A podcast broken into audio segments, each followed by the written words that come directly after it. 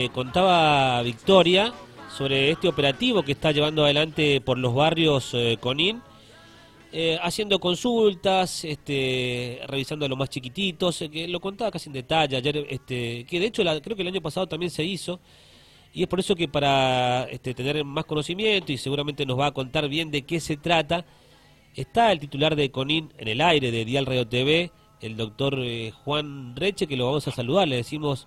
Buen día, ¿cómo anda, doctor? Lo saluda de este lado Silvio Barroso. ¿Qué tal, Silvio? Un saludo a ustedes y a toda su audiencia.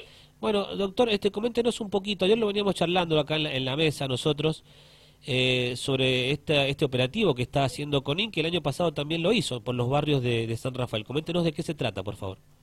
Bueno, estamos haciendo un, un relevamiento eh, antropométrico de los niños menores de, de tres años y mamás embarazadas eh, para detectar riesgos de nutrición y poder así incorporarlo a, nuestro a nuestro plan. Este este relevamiento se hace por, en CONIN en todo el país a través de este móvil, así que nos ayuda en los centros CONIN de locales para que podamos eh, así hacer un relevamiento más, más eficaz, el cual lleva una encuesta en la cual verificamos el estado social y de toda, de la zona, de todas las personas que nosotros estamos evaluando. Bien, este, ¿y qué, qué lugares han visitado ya? ¿Qué barrios este, van a visitar? ¿Por dónde anda el camión ahora? Ahora estamos en, en la isla del Río Diamante, eh, este, en, el bulevar de la calle, eh, en la que está al lado, de, en el bulevar, al lado de la calle Amapola, sí, sí, sí, sí, sí, calle, sí. Eh, estamos al fondo, eh, bueno, y estamos evaluando a los chicos acá de la isla. ¿Qué, qué es lo que se, qué, es lo que se evalúa? ¿El peso, la talla y todo eso, no? Y se hace toda una encuesta para, para, ver un poquito eh, la, eh, cómo viven la familia, en qué condiciones están las casas, en cuál, es el nivel de estudio. Es toda una encuesta eh, bien que se carga en forma telefónica y después nosotros podemos tener resultados y hacer una evaluación general de, de la situación de, de los niños que hemos evaluado. El año pasado se hizo también, ¿no? Acá en San Rafael estuvieron recorriendo varios barrios. ¿Hay algún resultado de eso? ¿Qué, qué es lo que se conoció? En julio del año pasado nosotros hicimos el relevamiento, detectamos eh, aproximadamente que el 50,5% de los chicos estaban con, con, mala nutrición, de los cuales eh, chicos desnutridos estaban un 13% de los, de los chicos. Eh, después teníamos problemas de sobrepeso, que eso era como un 30%, sí y obesidad un 4%, más o menos, un poquito, poquito menos.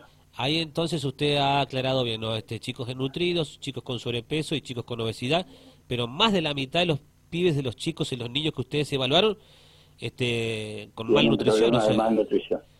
¿Y eso, eso a, qué se debe? Bueno, seguramente por factores económicos es probable, ¿no? Eh, este... Parte, parte de eso es el problema económico, pero eh, también hay que tener en cuenta que eh, en la nutrición la mitad es eh, alimentación, alimentos, y la otra mitad es estimulación, es decir, una mamá que sepa estimular a su hijo tanto afectivamente como, como psicológicamente, porque en la etapa más temprana de la vida, que es entre los mil días, es decir, desde el momento de la concepción hasta los dos años, el niño necesita una buena alimentación y una buena estimulación para que todas sus neuronas se puedan interconectar entre sí y entonces tener así un, niño que tenga la capacidad neuronal, aparte de sus defensas, de su anemia, de su peso, su talla, que es lo que vemos, pero lo que no notamos, lo que lo descubren después en la escuela, es que el niño tiene eh, tan poco nivel intelectual que, que baja mucho el rendimiento. Eh, las estadísticas dicen que el 50% de, de nuestros chicos no terminan la escuela secundaria, que, que los chicos que ingresan a la universidad tienen falta de compresión de texto, eh, es decir, que si yo te digo ahora que sembrar eh, entre piedras no es lo mismo que sembrar en un, en, un terreno fértil, eh, muchos de esos chicos no van a comprender lo que te estoy diciendo. Sí, sí, se entiende.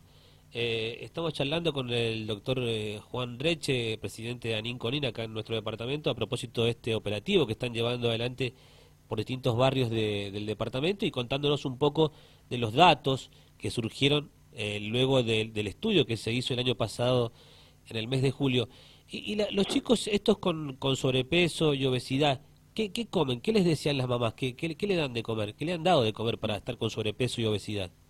Generalmente eh, se comen demasiada harina y poco, poco, poco alimentos eh, proteicos y, de verduras, que es, fundamentalmente lo que ayuda a crecer en, estatura. En, uno ve también eso, que hay muchos chicos que tienen una estatura tan baja, por eso el sobrepeso es, más notable. Son chicos que eh, al estar mal, mal alimentados, al haber eh, mucho mucha comida chatarra, mucho jugo, muchas gaseosas, este, tienen problemas de eh, ese ese problema de, de sobrepeso. Eh, generalmente.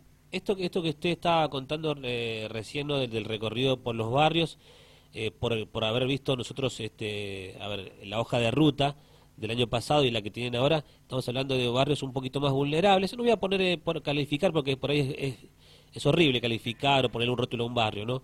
Pero en algunos... yo, te, yo, te voy a hacer una observación. El año pasado estuvimos en, en la terminal de colectivo. Sí, sí me acuerdo. Nueva. Sí. Estuvimos eh, visitando todo lo que es eh, los barrios todos, la gente periférica, sí. y detectamos muchos chicos de ahí. Sí. Es decir, eh, luego fuimos al barrio La, Carolina y no detectamos ningún chico allá.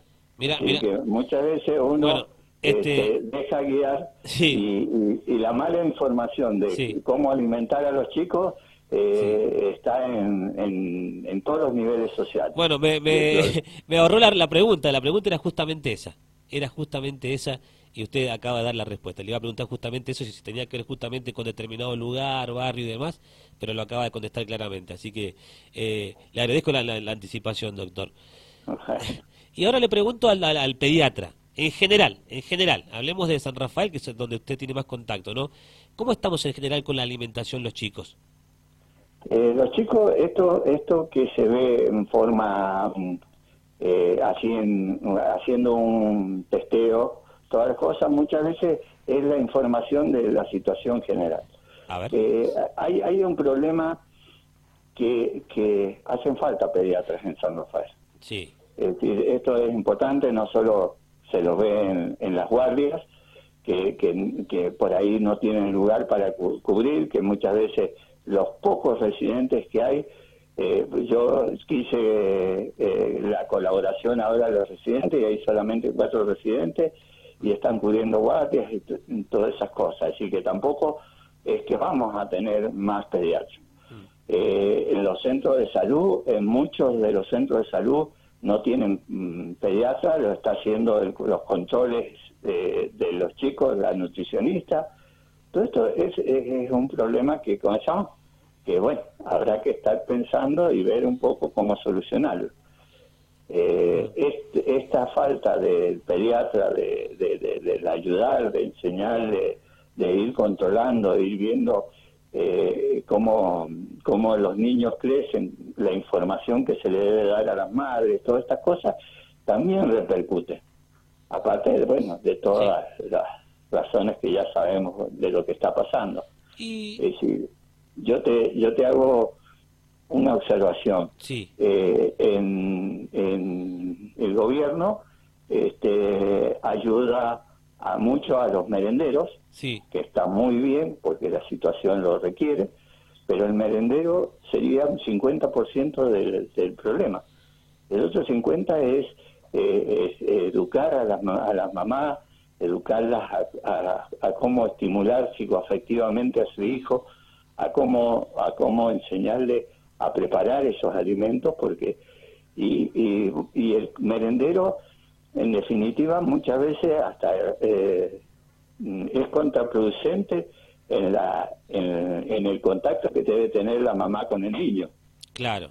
Entonces, mm, son cosas que hay que tener muy en cuenta en el momento en tomar decisiones. Sí. Mm, vos, por ejemplo, yo te puedo plantear que, por ejemplo, hay mucha ayuda a los merenderos y, por ejemplo, CONIL no tiene ayuda de ningún sistema de, del gobierno. Ajá. ¿No reciben ningún tipo de subsidio ustedes? No recibimos nada de, del gobierno. Qué, qué, qué, raro, ¿no? Qué extraño, ¿no? Sí, es este rarísimo, pero, pero es la situación. Es la situación que tenemos. Nosotros eh, anteriormente sí recibíamos el subsidio, era una cosa media de loco recibirlo, que muchas veces decimos, ¿para qué vamos a insistir con, con, con la ayuda? Porque nos creaba una situación de, de tener que hacer rendiciones de todo, de, de, de, niños, hacer una programación de cuántos niños van a ingresar, cuántos niños no van a estar, y nos descontaban si, por ejemplo, dábamos alta y nos quedábamos con menos niños de los que los que habíamos estipulado. Es decir, era, era muy difícil la situación cuando lo teníamos. Pero bueno, después se cortó y ya no nos, no nos dan ningún tipo de ayuda. Doctor, este, eh, le hago la última y que, me quedé pensando porque este tema lo hemos charlado ya varias veces con algunos funcionarios. De hecho, recuerdo que lo, he charlado varias veces con el doctor Abel Freidenberg cuando era titular acá de salud en la zona sur, y ahora es legislador. Y esto que usted remarca ahora que faltan pediatras. A uno lo ve acá en las clínicas privadas. La otra vez le pasó a mi sobrinita, a mi hermana que lo llevó, no, no encontró médico. Va al hospital, el hospital estaba abarrotado de gente este, ¿Por qué? Este, ¿Porque hay pocos residentes o, los médicos no eligen la especialidad? ¿Por qué? Porque a mí me preocupa, porque esto va a ser algo que nos va a explotar en, las en la, bomba en la mano dentro de pocos años. Ya está la, la, problemática.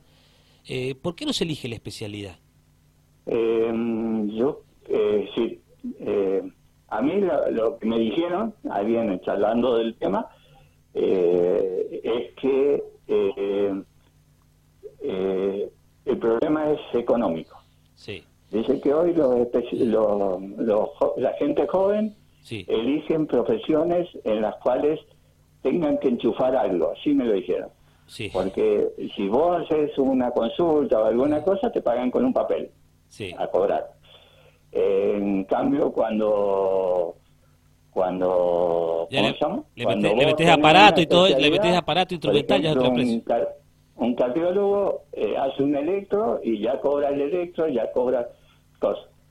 Eso es, pues yo creo que lo que no hay es vocación. Claro. Es decir, mi, mi criterio es que no hay vocación. Cuando a uno le gusta ver niños, atender niños, lo demás es, una, una, una, tontera porque uno, uno no vive con tanta plata. Aunque estamos en un país en donde siempre hace falta mucho. Bien, buen mensaje. Bueno, habrá que ver, ojalá que se, alguien, hablando de estimulación, ojalá que alguien también empiece a estimular, quizás en la, en la carrera, en la facultad también ahí, para que se pueda abrazar esta hermosa carrera que usted ha abrazado hace muchos años. Pero eso hay que también hay que estimularlo también, ¿no? Este, hay que trabajarlo eso. Yo creo que sí. Hay que, hay que estimularlo. Le mandamos un abrazo, doctor. Gracias por el contacto. No, gracias a ustedes. Chao, chao.